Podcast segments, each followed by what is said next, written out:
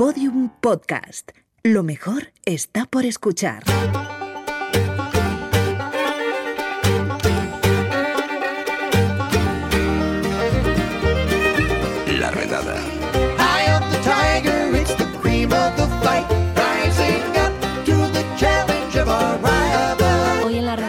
Vamos a hablar de un deporte bastante desconocido, yo diría que bastante minoritario, pero a la vez es un deporte que casi todos hemos practicado, en el cole, en algún botellón, por alguna apuesta.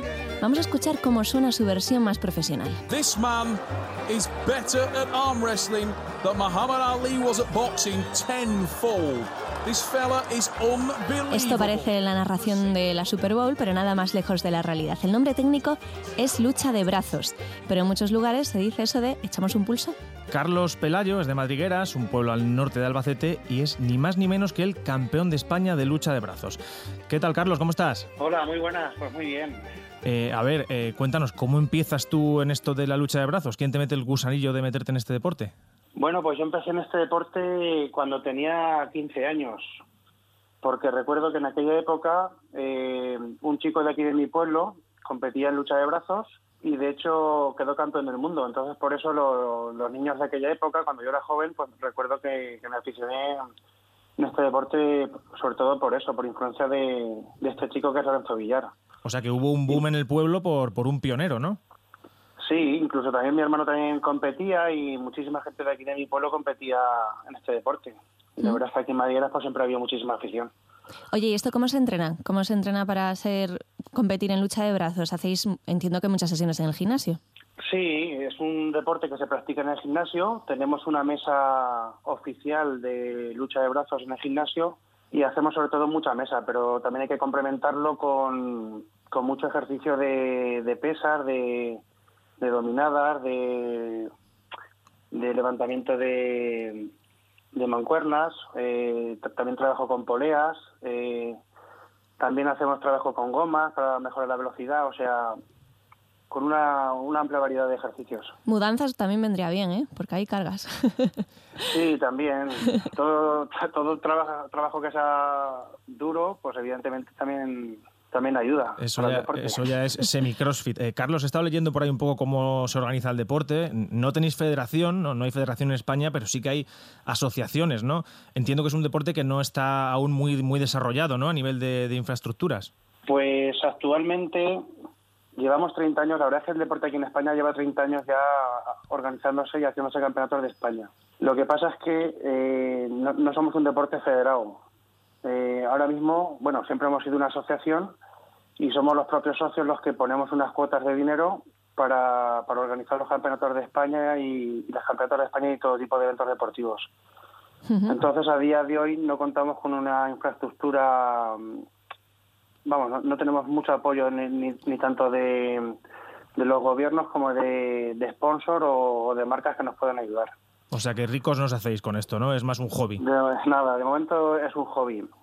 Esto es aquí en España, porque por ejemplo en muchísimos países sí que es un deporte federado e incluso lo- los deportistas que son campeones en sus países sí que re- sí que tienen subvenciones y importantes becas de, de sus gobiernos.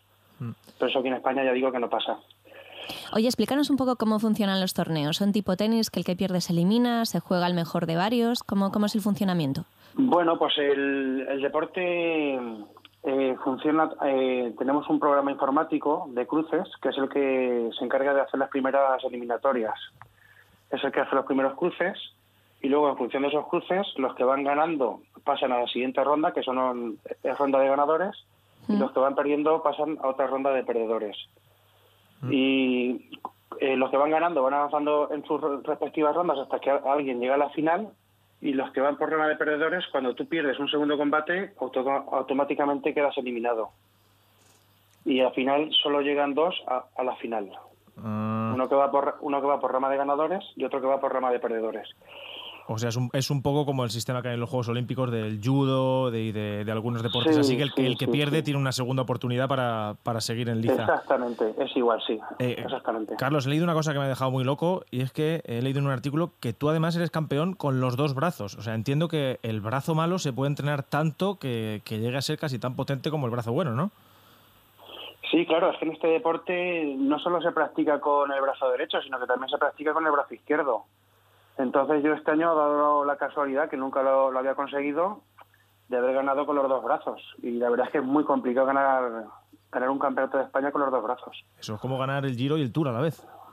Sí, bueno, pero es que no solo he ganado el campeonato de España, sino que también he ganado la Copa de España. O sea que es que... O sea, Ah. Copa del Rey y Liga, entonces. sí, este año he hecho el doblete. O sí. sea, este año jugarías la Supercopa tú solo. Sí, sí, sí. Oye, ¿cuántas veces te han pedido que saques bola? Eh, porque debes de tener el brazo así, ma- rollo macetero. Bueno, esto es un deporte que puede parecer que los que tienen el brazo más eh, más voluminoso son los que más fuerza tienen. Y, y- y no es así porque esto es sobre todo un deporte muy explosivo, es un deporte que hay que hacer los movimientos muy rápidos. Y entonces claro, yo por ejemplo soy soy un chico delgadito con que no tengo mucho mucho bíceps, la verdad, tengo un brazo más bien delgadito. Y yo incluso gano a gente que tiene muchísimo más brazo que yo porque es muy técnico. Este deporte también es muy técnico, no solo es de fuerza. No, Luego pondremos en redes sociales algunos vídeos y es impresionante porque hay algunos, hay algunos combates que sí que son más igualados y se ve como los dos contendientes hacen Sí. mucha fuerza, pero hay otros que en cuanto el árbitro dice empieza, coge y le arrambla con el brazo y, y se lo lleva por delante en un instante. ¿eh? Sí, eh, exactamente.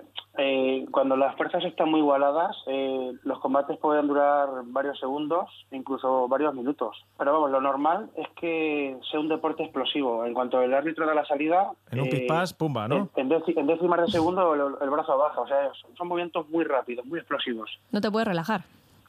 Exactamente, hay que estar muy concentrado para cuando el árbitro de la salida rápidamente reaccionar y prácticamente, claro, el, el que primero reacciona prácticamente es el que, el que más ventaja tiene. Eh, Carlos, claro, yo soy de Albacete como tú y no tenía dudas de que a nosotros esto se nos iba a dar bien, pero eh, tú has competido con los mejores de España y, y con gente que también a nivel eh, internacional. Eh, ¿Dónde son los mejores? ¿En, en qué sitio hay, hay mejor cantera? ¿A quién se le da mejor esto? Bueno, los mejores del mundo están en Europa del Este, que son los, los rusos, los kazajos, los georgianos, Uy, yo hubiese los, apostado búlgaros- también. los búlgaros y los ucranianos. O sea, todos los países del Este son, son los mejores del mundo, porque eh, en todas las categorías de campeonatos del mundo, ellos son los que los que dominan, vamos, en todas las categorías, pero claro, ellos son profesionales. Y aquí Claro. en España, por ejemplo, somos amateurs. Claro que esa gente vive de eso incluso, ¿no? Sí, sí, sí, sí. Muchos muchos atletas son profesionales y, y viven de eso. Y aquí en España eh, tenemos dos campeones del mundo, que uno es Lorenzo Villar, que fue campeón del mundo en los años 90, a finales de los 90, y también a, a Iván Portela, que fue siete veces campeón del mundo. Pues no está mal, no tenemos, no tenemos mala tradición tampoco, entonces. No, a ver si se No da a vamos mal, conocer. no vamos mal. Pues Carlos Pelayo, muchísimas gracias por estar con nosotros en la redada. Nada, a vosotros. Suerte el año que viene, este año, y que hagas también doblete, a ver si puede ser. Ojalá. Muchas, pues muchísimas gracias a vosotros por difundir el deporte. A, a ti. Un beso, Adiós, chao Carlos. Carlos. Venga, muchas gracias. Adiós. Bueno, pues hasta aquí el podcast de hoy, pero antes de marcharnos, pulsitos. Hay ocasiones en las que a algunas personas no les gusta nuestro podcast y entonces deciden echarnos algún pulso en redes sociales, por ejemplo. Eh, muchachos, muchachas, no tenéis nada que hacer. Somos todólogos. Un todólogo es alguien superpoderoso. Es alguien que todo lo conoce. Es alguien que puede hablar de lo que le dé la gana y siempre tendrá razón. Así que, por favor, si queréis echar algún pulsito, ahí tenéis a Carlos Pelayo. Carlos Pelayo, maestro en pulsos. Nosotros, todólogos. No nos echéis pulsos. Da igual cuál sea tu causa, cuál sea tu bandera, cuál sea tu razón. Contra un todólogo siempre vas a palmar. Así que, los pulsos a Carlos Pelayo, que es un profesional de eso. Un saludo de Lucía Taboada, Juan López y Juan Aranaz. Adiós.